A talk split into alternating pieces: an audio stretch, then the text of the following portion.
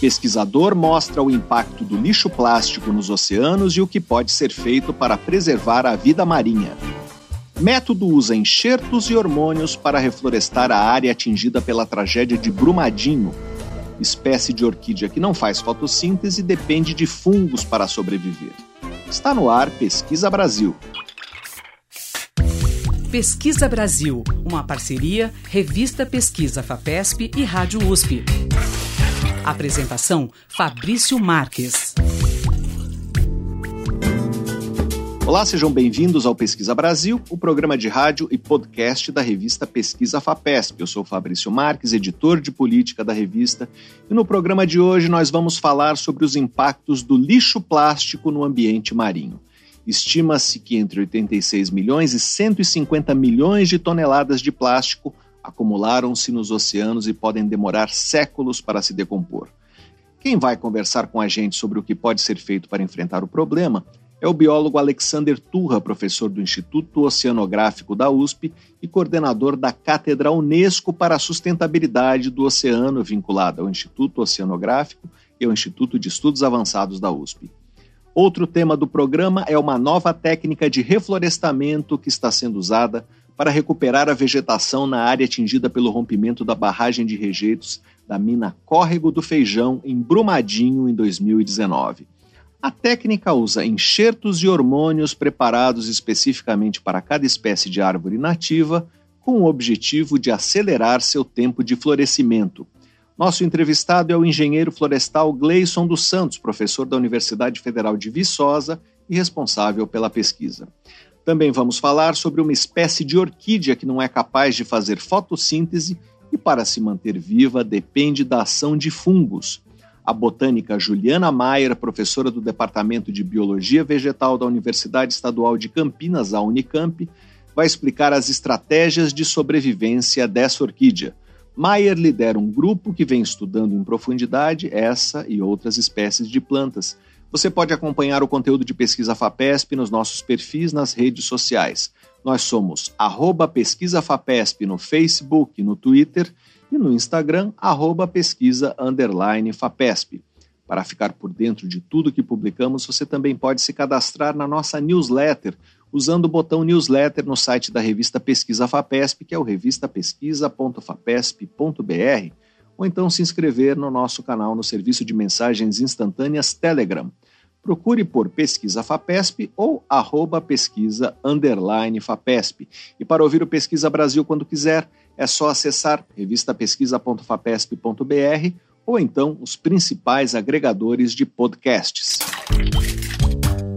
Pesquisa Brasil, uma parceria da revista Pesquisa FAPESP e Rádio USP.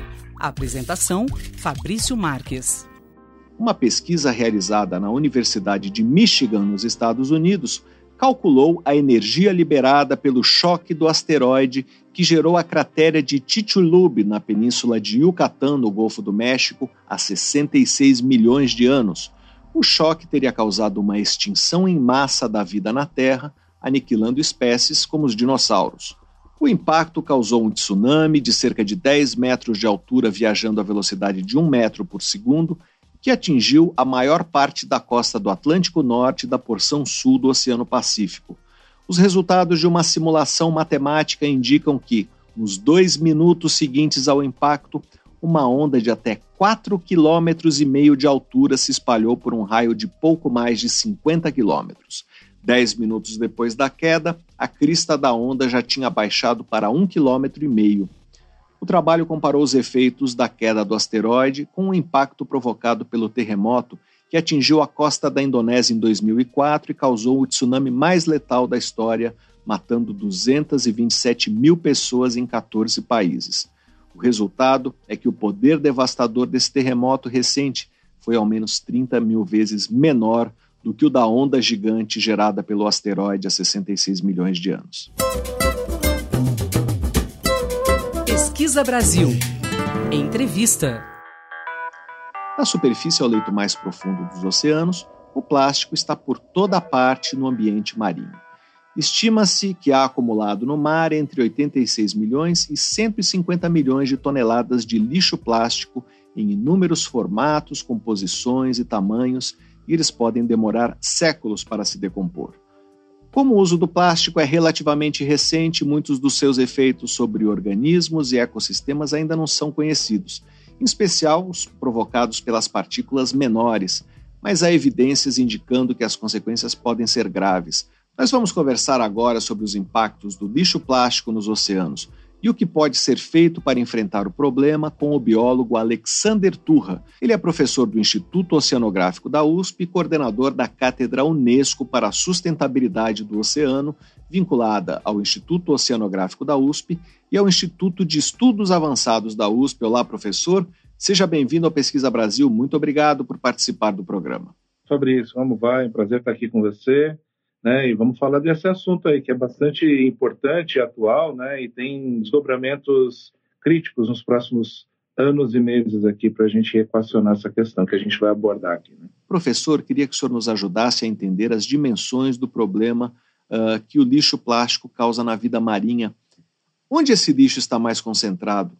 Como o problema se distribui pelos oceanos? Perfeito. Bom, primeira coisa que a gente precisa deixar claro para as pessoas é que o lixo no mar é um problema global. Porque esses resíduos, embora possam ser gerados num país, eles acabam se distribuindo ao longo, né, da, pelas correntes, pelo, pelas bacias oceânicas. Isso ao longo do tempo. Porque no ambiente marinho eles vão se acumular. E onde eles se acumulam? Até há pouco tempo a gente entendia que essa concentração ocorria nos giros oceânicos, que são aquelas grandes áreas nas bacias oceânicas, no Atlântico Sul, Norte, Pacífico Sul, Norte, no Índico, onde ocorre acúmulo de materiais dos mais variados e agora está acumulando lixo, né? São os vórtices que fazem com que esses materiais sejam concentrados. Então, a, a, a, o entendimento era que o acúmulo ocorria nessas regiões. O pessoal até chamava de ilhas de lixo, só que não é ilha, não. Né? É uma, um acúmulo, né? uma grande é, concentração de, de, resíduos, não dá para andar em cima, então as pessoas têm que entender que a, a, gente tem ilhas com lixo e a gente tem esses acúmulos de lixo que não dá para andar em cima, só para deixar isso bem claro. Só que mais recentemente a gente tem entendido que a grande, o grande acúmulo está se dando em áreas profundas, no fundo do oceano, né? É, tem estimativas de que 99% dos resíduos que já foram parar no mar estão no fundo né? o, que, o que traz para a gente um, uma situação bastante alarmante, porque o fundo, muitas vezes, é muito fundo. A gente está falando de 4, 5, até 11 mil metros de profundidade, de forma que esse resíduo, imagina só, não dá para a gente fazer um clean-up, né? um, um mutirão de limpeza em áreas tão profundas. Então, há, há um risco muito grande desse material continuar lá né, por muito tempo. Qual é o risco que isso traz à vida marinha? Bom, os impactos são muito variados, né? E são impactos na biodiversidade, nas atividades econômicas, na própria saúde humana, segurança alimentar, a gente pode dizer assim. Tentar abordar de uma forma bem abrangente e ilustrando diferentes caminhos ou, ou processos que fazem com que esse impacto ocorra. Por exemplo, né, porque esse impacto é muito associado ao tipo de resíduo. Então, se você pensar numa rede de pesca perdida, né, ou abandonada, essa rede ela continua pescando, mesmo depois de, de ter sido perdida. E essa, esse pescado não vai para ninguém. Então a gente tem aí um fenômeno que chama pesca fantasma, feita por uma rede fantasma. Nesse caso, a gente tem um impacto nos recursos pesqueiros, mas também na biodiversidade. Então, a gente está falando de um item muito grande, um item visível. Tá? É, a gente tem itens que. E, e, esse fenômeno é chamado de emaranhamento. Tá? Então, os animais, os organismos marinhos ficam emaranhados no lixo. Por outro lado, a gente tem um outro processo, um outro caminho, que é quando os organismos ingerem os resíduos. E aí a gente tem uma máxima que é quanto pior, melhor. É, quanto menor, pior. Né? Quanto menor, pior. Por quê? Porque quantos, quanto menores os itens, mais tipos de organismos podem ingeri-los, inclusive organismos que a gente sequer vê. Então, os microplásticos, que são as partículas derivadas, por exemplo, da degradação das partículas maiores que estão no oceano, ou mesmo geradas desse tamanho, a gente está falando de partículas degradadas de pneus, de roupas sintéticas, a gente está falando de esfoliantes utilizados na indústria de cosméticos, a gente está falando de uma boneca que foi parar no oceano e que se degradou ao longo do tempo e gerou partículas menores que 5 milímetros. Essas partículas elas podem ser ingeridas. E quanto menor, pior também, porque quanto menores as partículas, mais tempo elas ficam no tubo digestivo, podendo causar impactos. E quais são esses impactos? A gente tem um risco de morte dos organismos, dependendo do tipo de fragmento que está lá dentro, pode ser pontiagudo, causar uma infecção, ou mesmo um efeito mais crônico, é um efeito mais de longo prazo, que está associado ao que a gente chama de inanição. Os animais, eles acabam tendo uma sensação de que eles não estão com fome, porque tem algo no tubo digestivo deles, né? Parece que está cheio, só que não é de comida, é de plástico. Então, eles acabam não comendo e, e não tendo muita capacidade de se nutrir, e com isso eles acabam não crescendo apropriadamente, não reproduzem da forma como poderiam, ficam mais suscetíveis a doenças. Mas tem outro fenômeno é, que é importante a gente destacar, que é a capacidade dessas partículas que são ingeridas de transferir para os organismos é, poluentes que estão presentes no ambiente, que são é, aglutinados, que são concentrados no plástico. Né? É, então, a gente está falando de derivados de petróleo, estamos falando de poluentes persistentes, como DDTs, né, que são bastante problemáticos, além dos aditivos que vêm no próprio plástico. E daí, esse material, né, esses, essas partículas, elas podem vetorizar, elas podem ser um canal para que essas partículas, para que esses poluentes, perdão, possam então ser transferidos para os organismos. E aí isso entra na cadeia alimentar e pode ser biomagnificado e, né, bioacumulado e biomagnificado ao longo da cadeia alimentar. Então aí a gente está falando de coisas bastante problemáticas. Né? Nós estamos conversando com o biólogo Alexander Turra, professor do Instituto Oceanográfico da USP. Professor, há evidências de que isso está afetando a saúde humana? É, sim e não. Né? A gente tem aí é, esse, esse processo sendo comprovado. Então, a gente tem aí a, né, o caminho desses poluentes sendo bem mapeado, mas não necessariamente uma comprovação de que o, há um efeito na saúde humana. Então, o que, que a gente sabe hoje? A gente sabe que ao consumirmos uh, organismos marinhos, a gente tem ali um risco aumentado de ter contato com poluentes por conta desse efeito adicional que os microplásticos acabam tendo como vetor. Então, isso é fato.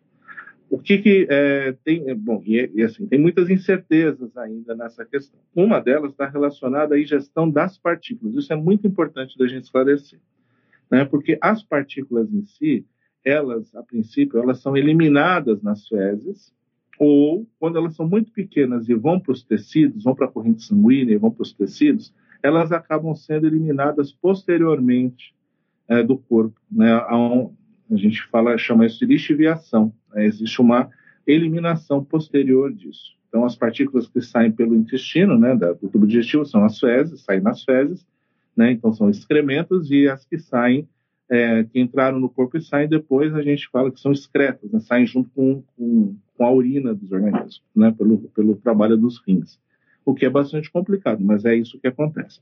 Então, a gente não tem um risco de ter bioacumulação de partículas, até onde a gente sabe hoje, né?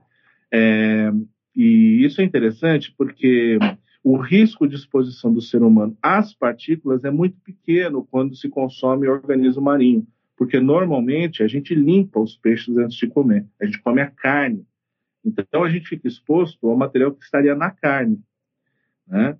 Então, assim, se a gente contabiliza o que tem no tubo digestivo e transpõe isso para a gente falar assim, ah, a gente está comendo sei lá, uma quantidade muito grande de plástico, na verdade, não é porque a gente não é um atobá, não é uma gaivota, né? Não é um pelicano. Né? Nós fazemos o que? A gente limpa. É diferente quando a gente pensa em ostras e mexilhões, que nós comemos por inteiro. Né? A gente come as vísceras, come tudo de uma vez.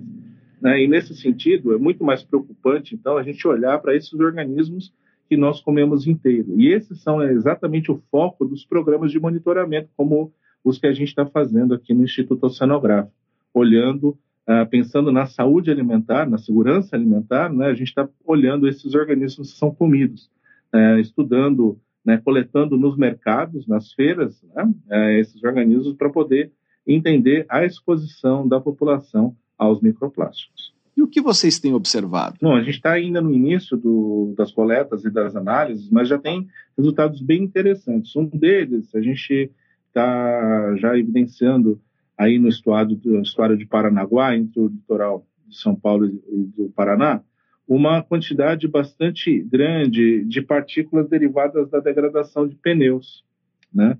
Nas ostras e nos bacucus, né, que são animais parecidos com mexilhões que a gente encontra ali no sistema estuarino.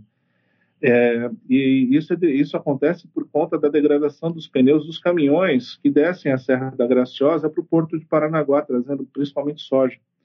Então, essa, esse dado mostra para gente essa conexão entre o, o que está acontecendo em áreas não tão próximas ao mar, né, mas que acabam afetando essas regiões, porque ali ao longo da serra nós temos vários rios, tem a drenagem toda ali que leva essas partículas e muitas outras coisas né, para o oceano.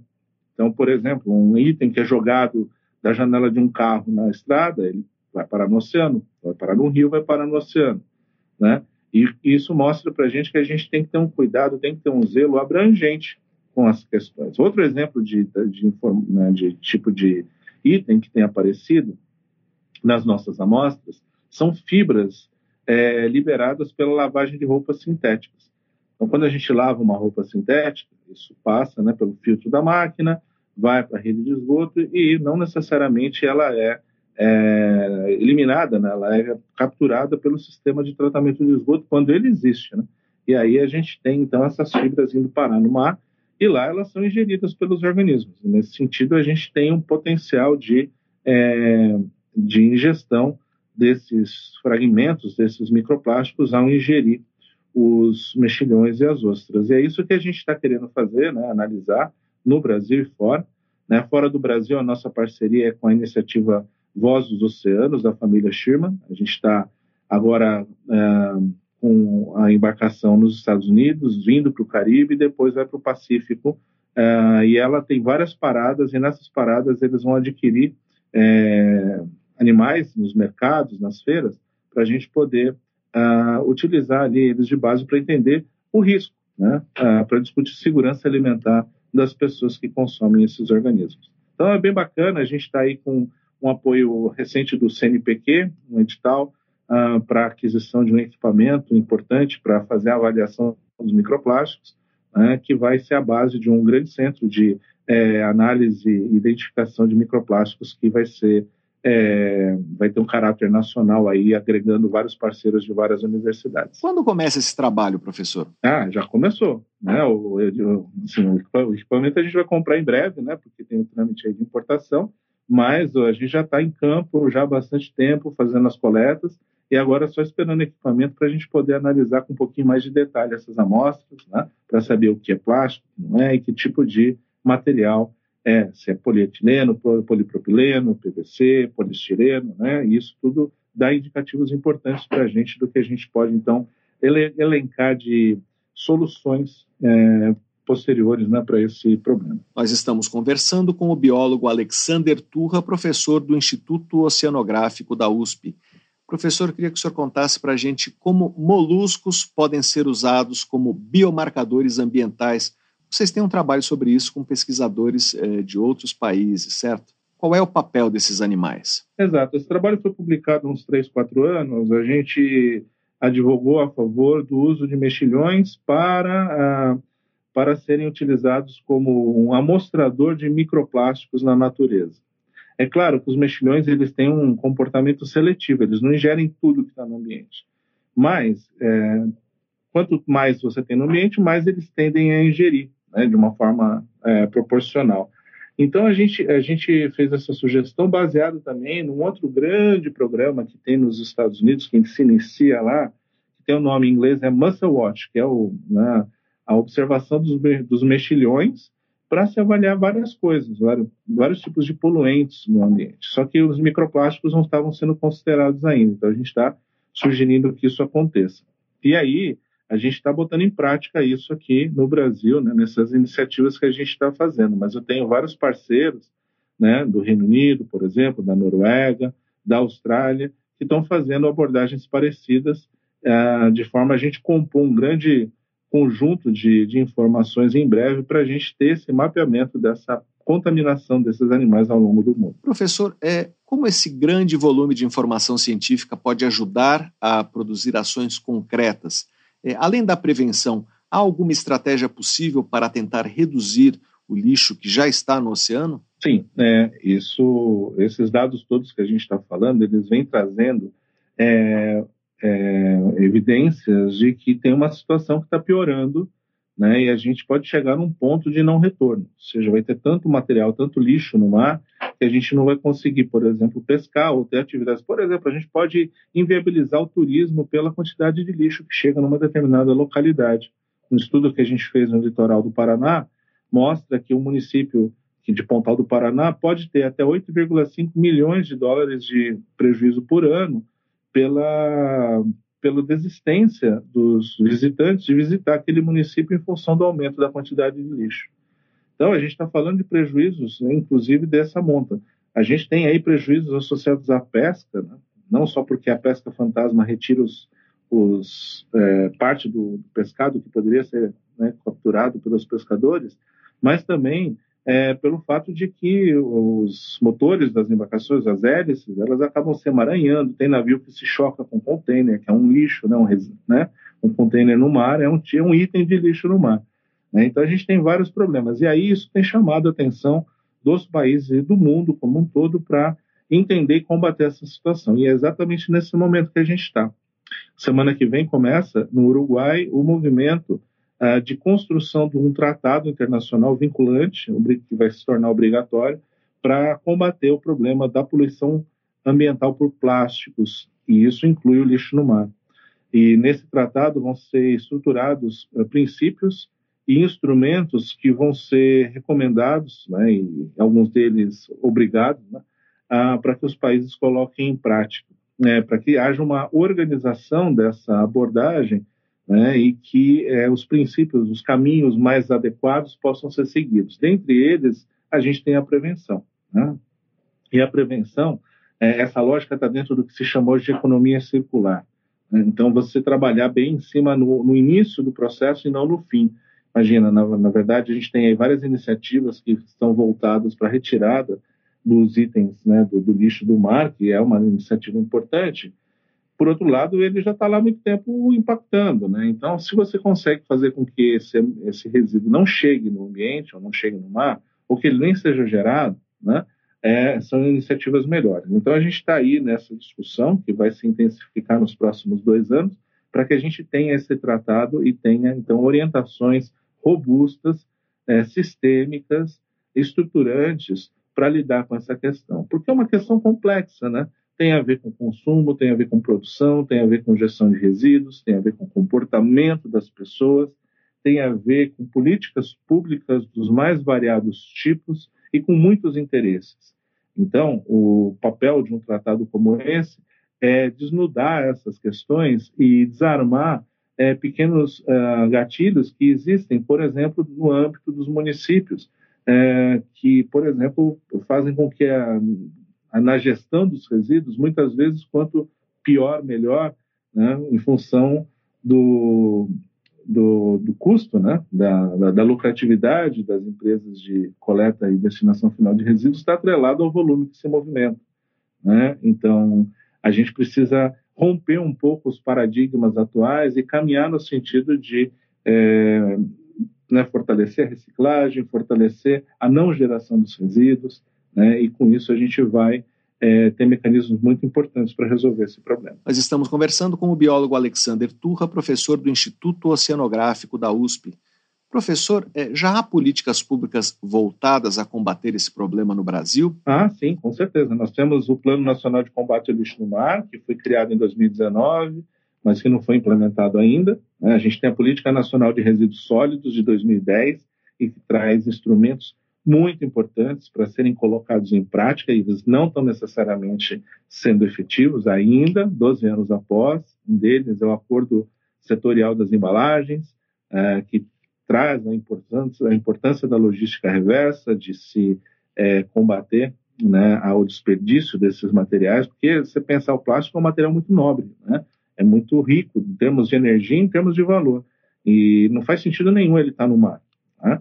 E a gente tem que fazer um, enquanto sociedade, tem que fazer um movimento muito forte para isso. No âmbito do Estado de São Paulo, a gente tem é, o Plano Estadual de Resíduos Sólidos incorporando em um dos seus capítulos a temática do lixo no mar, com cinco metas, né, sendo é, uma delas o que a gente construiu, que chama o Plano Estratégico de Monitoramento e Avaliação do Lixo no Mar, né, para a gente conseguir construir a inteligência por trás dessa, dessa temática, ou seja, como que a gente tem, é, produz os dados para a gente poder é, pensar, é, decidir, de, definir e implementar políticas públicas que sejam racionais, né, que sejam rastreáveis do ponto de vista da sua efetividade. É isso que a gente está buscando Agora, também transpondo esse movimento, porque a gente chama de Rede Oceano Limpo, né, envolvendo estados como Rio de Janeiro, Bahia, Ceará, Amapá e Paraná nessa primeira fase desse projeto que a gente está fazendo em parceria com a Embaixada da Noruega aqui no Brasil.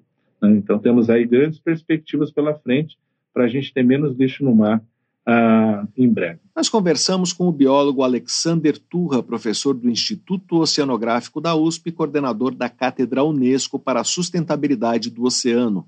Para saber mais sobre os impactos do lixo plástico na vida marinha, leia a reportagem de Francis Jones na edição de novembro da revista Pesquisa FAPESP, ou então acesse revistapesquisa.fapesp.br Professor, muito obrigado pela sua entrevista. Eu que agradeço e vamos lá, todo mundo junto aí, entendendo e combatendo essa questão. Pesquisa Brasil, o programa de rádio da revista Pesquisa FAPESP. Adaptada a queimadas, a vegetação do cerrado costuma sofrer também com o frio intenso. Estudos já indicaram que geadas podem ter impacto semelhante ao do fogo reduzindo o crescimento de árvores e atuando na seleção de espécies. Em seu doutorado na Unicamp, a bióloga Natasha Pilon investigou o impacto do frio na recuperação da vegetação de arbustos e gramíneas em uma área de cerrado do interior de São Paulo. Diferentemente do fogo, que consome mais matéria orgânica, o frio aumenta a camada de folhas, ramos e galhos em decomposição. A redução da área de terra nua dificulta a dispersão e a germinação de sementes e o rebrotamento das plantas. A geada matou arbustos e gramíneas, em especial nos trechos com menor cobertura de árvores, diminuindo a densidade de plantas. Pesquisa Brasil. Entrevista. Uma nova abordagem de reflorestamento de árvores nativas, criada por pesquisadores da Universidade Federal de Viçosa, em Minas Gerais, está sendo testada na área devastada em 2019 pelo rompimento da barragem de rejeitos da mineradora Vale em Brumadinho. A técnica utiliza enxertos e hormônios preparados especificamente para cada espécie de árvore, com o objetivo de multiplicar árvores nativas e acelerar o seu tempo de florescimento. Nós vamos conversar agora por Skype com o engenheiro florestal Gleison dos Santos, professor da Universidade Federal de Viçosa e responsável pela pesquisa. Olá, professor, seja bem-vindo ao Pesquisa Brasil. Muito obrigado por participar do programa. O prazer é nosso. Eu agradeço a FAPESP por essa oportunidade. Professor, queria que o senhor explicasse como funciona essa técnica que vocês chamam de resgate de DNA e indução de florescimento precoce em espécies florestais nativas é, em que ela consiste exatamente? Esse é um projeto que ele iniciou numa dissertação de mestrado da UFV, é, onde nós trabalhamos com árvores em riscos de extinção aqui do campus.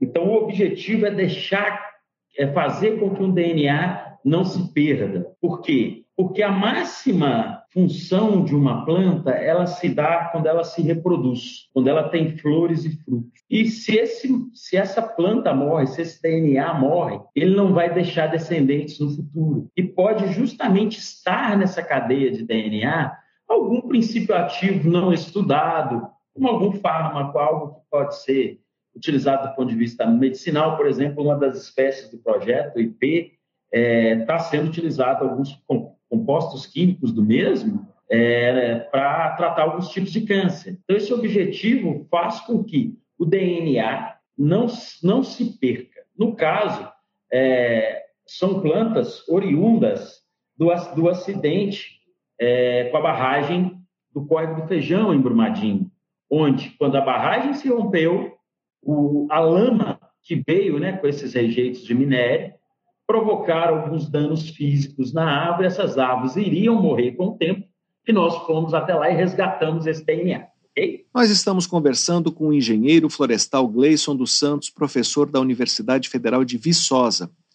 Professor, e como se faz esse resgate de DNA? Vocês usaram uh, galhos das árvores atingidas pelos rejeitos, foi isso? Sim, nós, é, nós subimos nessa árvore. Quando, quando nós propagamos um, um galho de uma árvore, um pequeno pedaço, essa árvore ela contém todo o DNA desse material, ou seja, uma cópia perfeita. Se eu consigo propagar um, um, um segmento, um propágulo dessa árvore, vai conter todo o DNA. Então, nós é, alcançamos a copa dessa árvore, é, e clonamos, copiamos esse indivíduo. Várias técnicas podem ser utilizadas para isso. A que deu mais certo nesse, né, nesse sentido foi a enxertia. Então, nós enxertamos esse material, que é uma técnica de propagação vegetativa, e aí nós temos esse material resgatado. Esse material vem aqui para a Universidade Federal de Viçosa, nós temos um viveiro no Departamento de Engenharia Florestal da UFV, onde a gente propaga esse material de enxertia, nós aplicamos alguns reguladores de crescimento e depois que essa área ela está limpa, né, no caso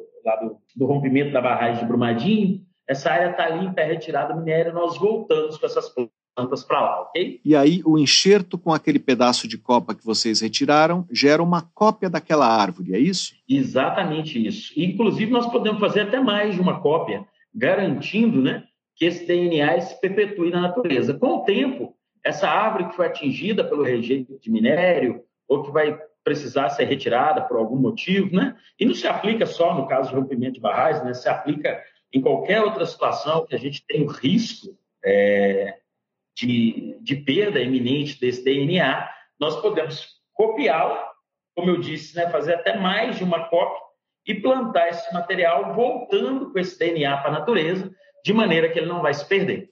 Okay? Nós estamos conversando com o engenheiro florestal Gleison dos Santos, professor da Universidade Federal de Viçosa. Professor, como esse método se compara ao método tradicional de reflorestamento em que sementes das árvores são semeadas em um viveiro uh, e geram mudas que depois são plantadas? É, qual é a vantagem dos enxertos em relação às mudas tradicionais? Perfeito. Quando eu tenho sementes, é, eu tenho eu tenho cruzamentos, né? Eu, eu vou ter uma mãe e um pai. Então, a semente ela não é o mesmo indivíduo. Ela guarda geralmente 50% da herança materna da mãe, mais 50% da herança materna do pai. Então, a semente, ela é um novo indivíduo. Ela é um material de propagação, mas um novo indivíduo. Aquele material original foi, por exemplo, atingido pelo rompimento da barragem, ele mesmo que ele deixe sementes, aquela cadeia de DNA específica, ela vai se perder. Quando eu faço a propagação vegetativa, no caso pela enxertia, eu mantenho exatamente o mesmo DNA daquela planta que vai morrer. Então, a grande vantagem é que eu consigo manter aquele DNA na, na natureza, como eu disse, eu posso fazer mais cópias e sempre tomando cuidado de plantar distante uma cópia da outra, para que não haja autofecundação. E eu posso maximizar esse DNA na natureza e recompor aquele ambiente exatamente para a árvore original que ali estava. E essa árvore tem uma capacidade maior de sobreviver naquele ambiente do que a espécie criada em viveiro, é isso? É, por que é importante preservar esse material genético? Porque, como eu comentei, as cadeias de DNA elas trazem informações específicas, uma, uma codificação genética para um produto né, fisiológico, a, algo hormonal dessa planta, que ela pode ter uma função específica, tanto para fármacos como para cosméticos. Além de que esse DNA único, né, ele também dispersa pólen na natureza, ele participa da formação de novas sementes, então, eu, eu mantendo esse indivíduo na natureza, eu mantenho, eu mantenho a composição genética estrutural daquele ambiente nativo. Porque muitas vezes, até a gente desenvolver essa tecnologia, tinha que cortar uma árvore, ou uma árvore era atingida por algum dano ambiental, perdia-se totalmente né, esse indivíduo. Hoje não, não é, você não precisa mais perder esse indivíduo. Inclusive, tem outras funções. É, nós usamos essa mesma tecnologia, um caso super interessante agora com a empresa Guedal Mineração. É, tem uma árvore, uma gameleira nativa aqui do estado de Minas Gerais, que ela é uma árvore histórica. É, quando esquartejaram Tiradentes, né, um quarto desses foi pendurado pela coroa portuguesa numa árvore de gameleira. Causar medo ali na, na, na época, né, que o pessoal estava se manifestando para a independência do Brasil. E é um ponto turístico, essa árvore está senescendo, ela tem quase 400 anos. Nós usamos essa mesma tecnologia e copiamos o DNA dessa gaveleira histórica.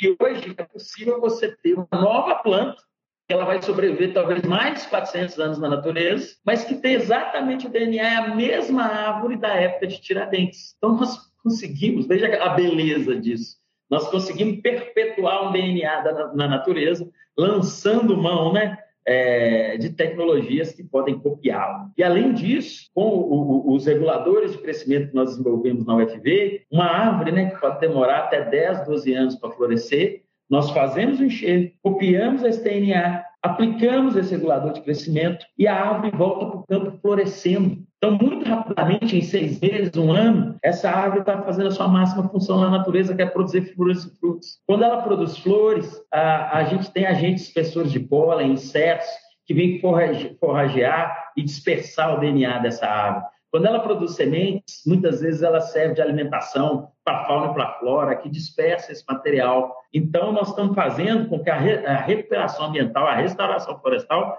ela ocorra muito rapidamente. Eu estou fazendo com que o DNA, DNA não, se, não se perca na natureza. E, ao mesmo tempo, eu estou fazendo ele, florescer e deixar seus propagos e seus, seus descendentes mais cedo, ok? Qual é a diferença de tempo entre o florescimento desse tipo de enxerto e o de uma muda convencional? Se, até o florescimento, se você pegar uma semente de um jequitibá, por exemplo, ele vai demorar 8, 10, 12 anos para florescer, dependendo da região do país. E com a técnica que nós colocamos, tanto Jequitibá como Ipê, como Jacarandá, eles florescem entre seis meses e um ano. Nós estamos muitas vezes reduzindo dez vezes o tempo necessário para florescimento. Nós estamos conversando com o engenheiro florestal Gleison dos Santos, professor da Universidade Federal de Viçosa. Professor, é, como está sendo feito o trabalho em Brumadinho? São só mudas com essa técnica que estão sendo implantadas? Eh, há outros tipos de mudas? Não, a, não, a nossa, a nossa parceira, né, a Vale, tem uma preocupação ambiental muito forte para restaurar o dano ambiental que ocorreu, e são diversos projetos, utilizando diversas tecnologias novas, inclusive várias delas aqui da Universidade Federal de Viçosa.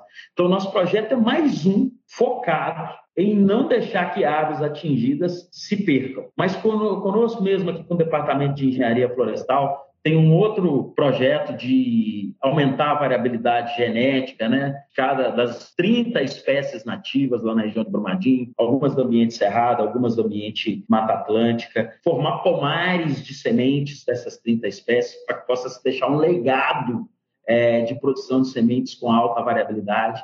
Então, assim, são uma série de projetos que vai desde tecnologias de restauração florestal, produção de mudas, recuperação de água e de flora e de fauna. E o nosso está focado no que a gente comentou, resgatar DNA, é, induzir florescimento precoce. E esse projeto ele prevê o plantio aí, só no nosso projeto, de mais de, mais de 6 mil mudas é, oriundas aí dessa tecnologia. Nós já plantamos em torno de 1.500 mudas no campo, pretendendo chegar a 6 mil. E, e, e, isso é um projeto, né? Ao todo, a Vale vai plantar mais de 100 mil mudas é, no campo de diversas espécies nativas nesse processo aí de recuperação ambiental da área. E como está se desenvolvendo esse processo de recuperação?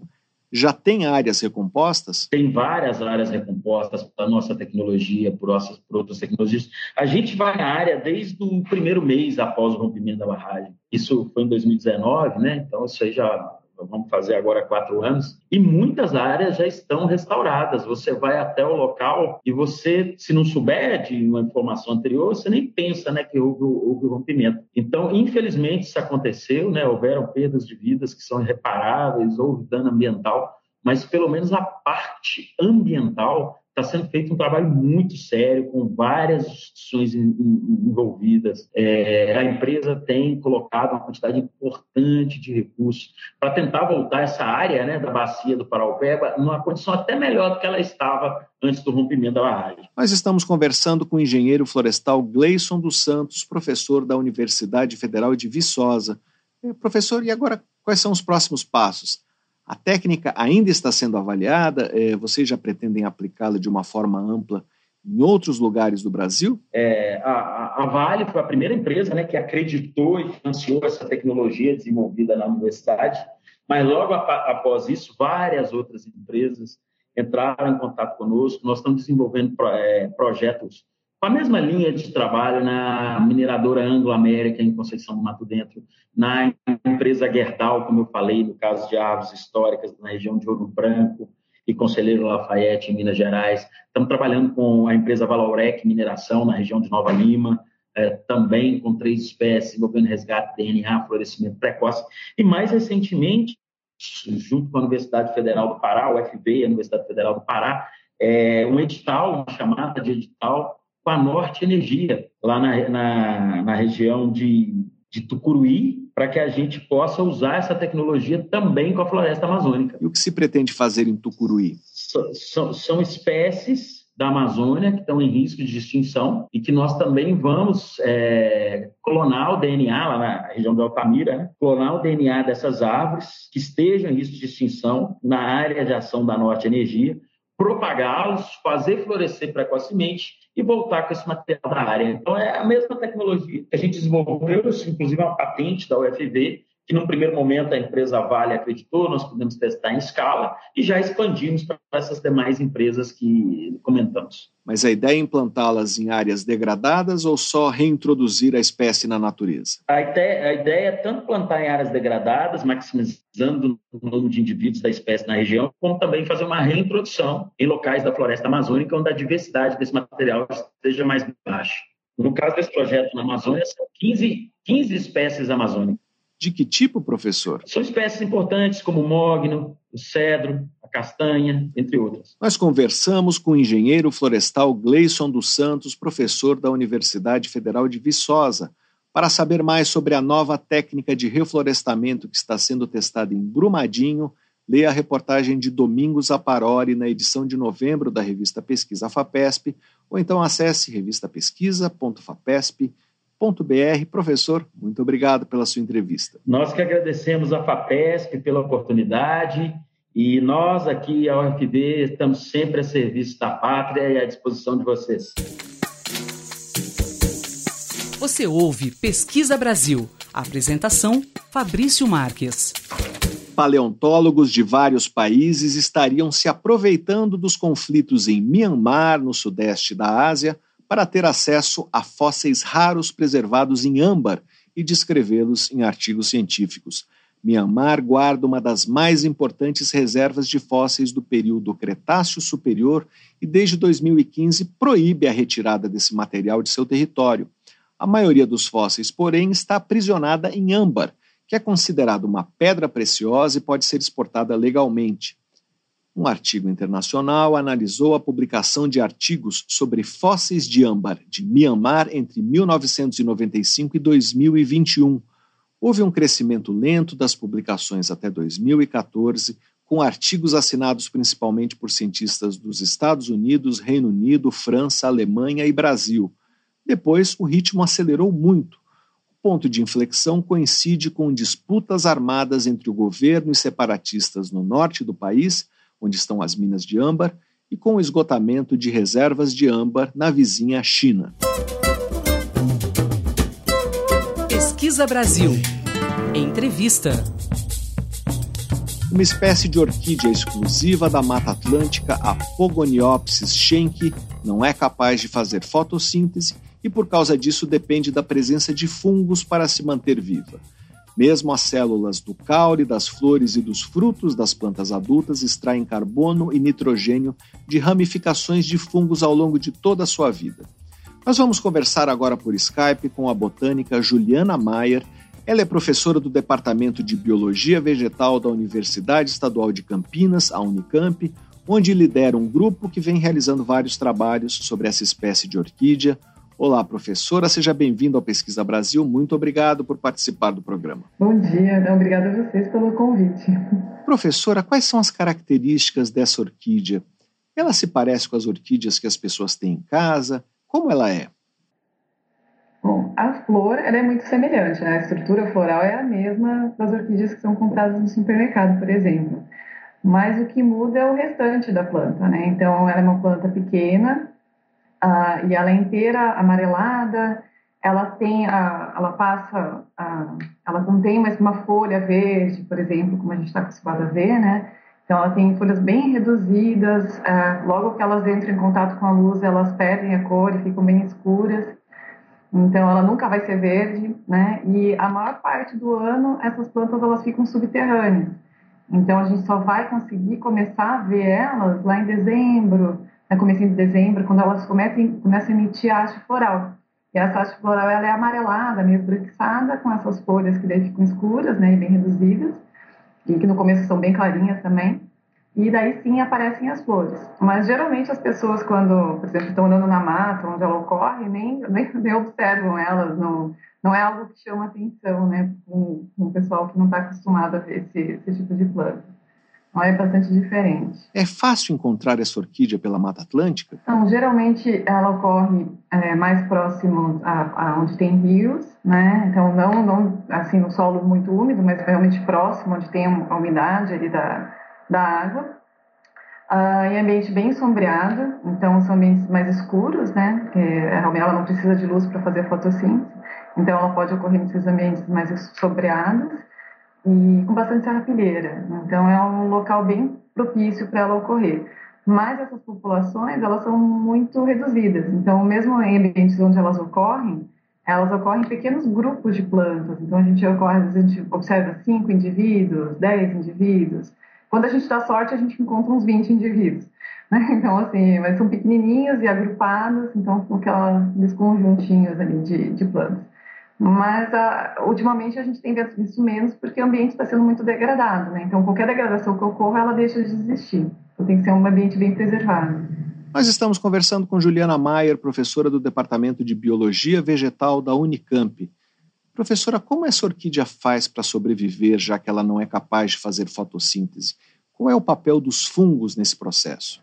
Os fungos são essenciais, né? Então, pensando nas orquídeas em geral, para uma orquídea germinar na natureza, ela sempre vai precisar de associação com o fungo. Né? Ela nunca vai conseguir germinar sem associação, porque a semente das orquídeas ela é bem pequenininha, o embrião é bem pequeno, não tem reserva nutritiva. Então, isso já ocorre com todas as orquídeas. O que ocorre em especial com essa espécie é que, ao longo da vida dela, ela continua precisando dessa associação com fungos. Diferente de uma orquídea verde, que depois que germina, né, com essa associação com o fungo, o fungo passa os nutrientes, principalmente o carbono, para essa planta conseguir se desenvolver. Aí depois, quando ela emite as primeiras folhas, ela vai ser verde e ela vai começar a fazer fotossíntese. No caso da Pogoniopsis, isso não acontece. Então, ela germina e ela vai continuar se desenvolvendo, só que ela não vai ter a clorofila, né, ela não é verde, então, ela não vai fazer fotossíntese. Então, esses fungos vão nutrir ela por todo o ciclo de vida da, da, da planta, né? Então, ela, ao longo de toda a sua vida, ela vai depender desses fungos. Esses fungos são visíveis na estrutura da planta? Ah, internamente, sim. Então, mas é isso no laboratório, né? A gente faz, a gente faz cortes dessa, das várias partes da planta e analisa em microscopia de luz, microscopia eletrônica, com focal. Então, são várias técnicas diferentes para a gente observar essas hifras dentro do corpo da planta. Então, elas ocorrem sim dentro das células. Nós estamos conversando com Juliana Maier, professora do Departamento de Biologia Vegetal da Unicamp. Os fungos são beneficiados de alguma forma nessa troca? Então, essa é uma pergunta bem difícil de responder, porque a gente tem vários estudos tentando entender essa relação, né? Porque geralmente fungos micorrízicos em outras plantas ah, eles, o que eles passam para a planta são os nutrientes do solo, ajudam a absorver água, né? água e nutrientes, ajudando a planta também a se desenvolver e a planta ah, ah, fornece para o fungo o carbono. Né?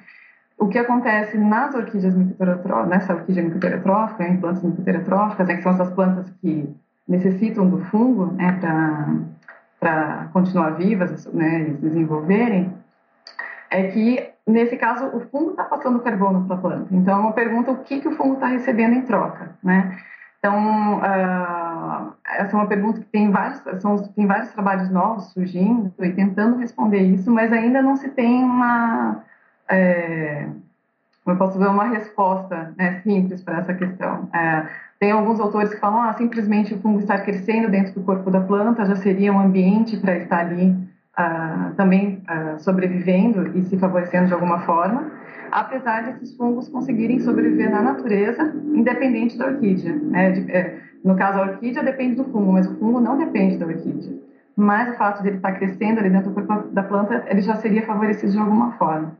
Mas eu, com certeza eu acho que nos próximos anos a gente vai ter mais respostas desse, dessa relação, né, do que, que exatamente o fungo está recebendo. Outros processos dessa orquídea também são diferentes de outras espécies? Ah, estou pensando em polinização ou germinação de sementes, por exemplo. Sim, é, não só em pogoniópsis, mas outras espécies é, que não têm clorofila, né, existe uma tendência a reduções, né, então ou, por exemplo, quando a gente for pensar em polinização, é muito comum a autopolinização. Né? Porque imagine que são plantas que crescem em um ambiente sombreado. Ah, então, só esse fato de estar ali naquele ambiente mais, é, digamos assim, não tão visível para os agentes polinizadores, né?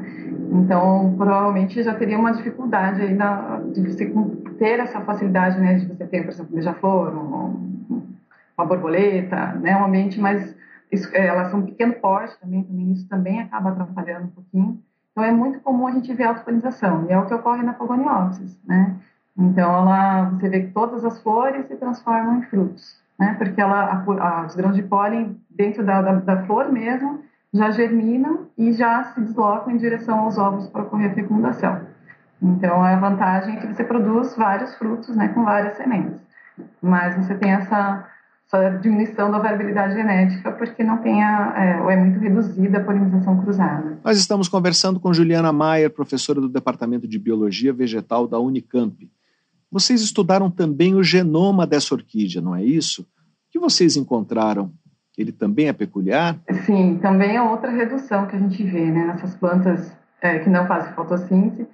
Ocorre uma, uma redução mesmo do, do genoma. Né? Imagine que ah, se a gente for pensar em plastídeos, né, você tem, por exemplo, o cloroplasma, tem clorofila, é um plastídeo ah, bem diferenciado, com, várias, com essa função super importante fazer fotossíntese, isso não ocorre nelas, né?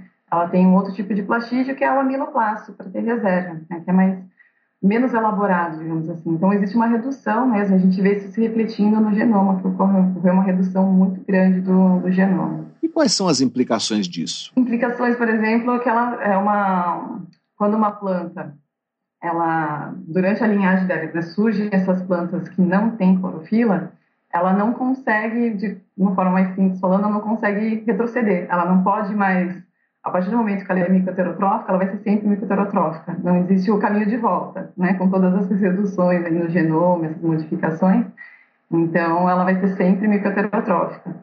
Então, essa é uma, uma, um, um, caminho sem volta aí, né, dentro dessa espécie. Professora, há muitas outras plantas conhecidas que não fazem fotossíntese? Existem, uh, existem outras famílias de planta também, né? Então, as mais conhecidas são as Chismiaceae, a Urbaniaceae, a Gentianaceae, a Trioridaceae e a Orquidácea. Então, nessas famílias, a gente tem uh, indivíduos que não uh, fazem fotossíntese, né? E você vê que foram evoluções que ocorreram separadamente, né? Plantas bem distantes uh, dentro né, do grupo das plantas, né? Então, uh, e ocorre nessas famílias.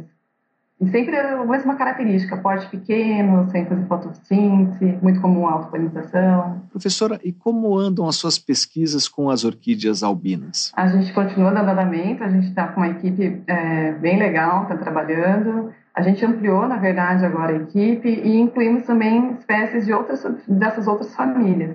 Então, a gente está trabalhando agora não só mais com orquidáceas, né? A gente tem, eu tenho um aluno de, de mestrado que está trabalhando de mestrado e uma aluna de doutorado que continuam trabalhando com as orquídeas microterotróficas, mas agora a gente está incluindo é, espécies dessas várias, dessas outras várias famílias no estudo também. Então, a ideia é ampliar e fazer estudos parecidos com o que a gente fez com o Pogoniopsis, né, que a gente usou como uma planta modelo, agora a gente repetir esses estudos nessas outras espécies também. Nós conversamos com a botânica Juliana Maier, professora do Departamento de Biologia Vegetal da Unicamp. Para saber mais sobre a orquídea que não faz fotossíntese, leia a reportagem de Carlos Fioravante no site da revista Pesquisa FAPESP, que é o revistapesquisa.fapesp.br Professora, muito obrigado pela sua entrevista. Ah, muito obrigada. E aqui termina o Pesquisa Brasil de hoje. Para ficar por dentro de tudo que publicamos, você pode se cadastrar na nossa newsletter usando o botão newsletter no site da revista Pesquisa FAPESP, que é o revistapesquisa.fapesp.br, ou então se inscrever no nosso canal no serviço de mensagens instantâneas Telegram procure por Pesquisa FAPESP ou arroba pesquisa FAPESP. Você receberá avisos sobre a publicação de reportagens, podcasts e vídeos. Por falar em vídeo, eu convido você, ouvinte, a ver a nossa última produção, um vídeo sobre como pesquisas científicas podem ser usadas como base para produções audiovisuais. O vídeo aborda a criação de um documentário sobre o programa Mais Médicos no estado da Paraíba. Você pode assistir no site da revista que é o revistapesquisa.fapesp.br, no nosso canal no YouTube e nas nossas páginas no Facebook e no Instagram.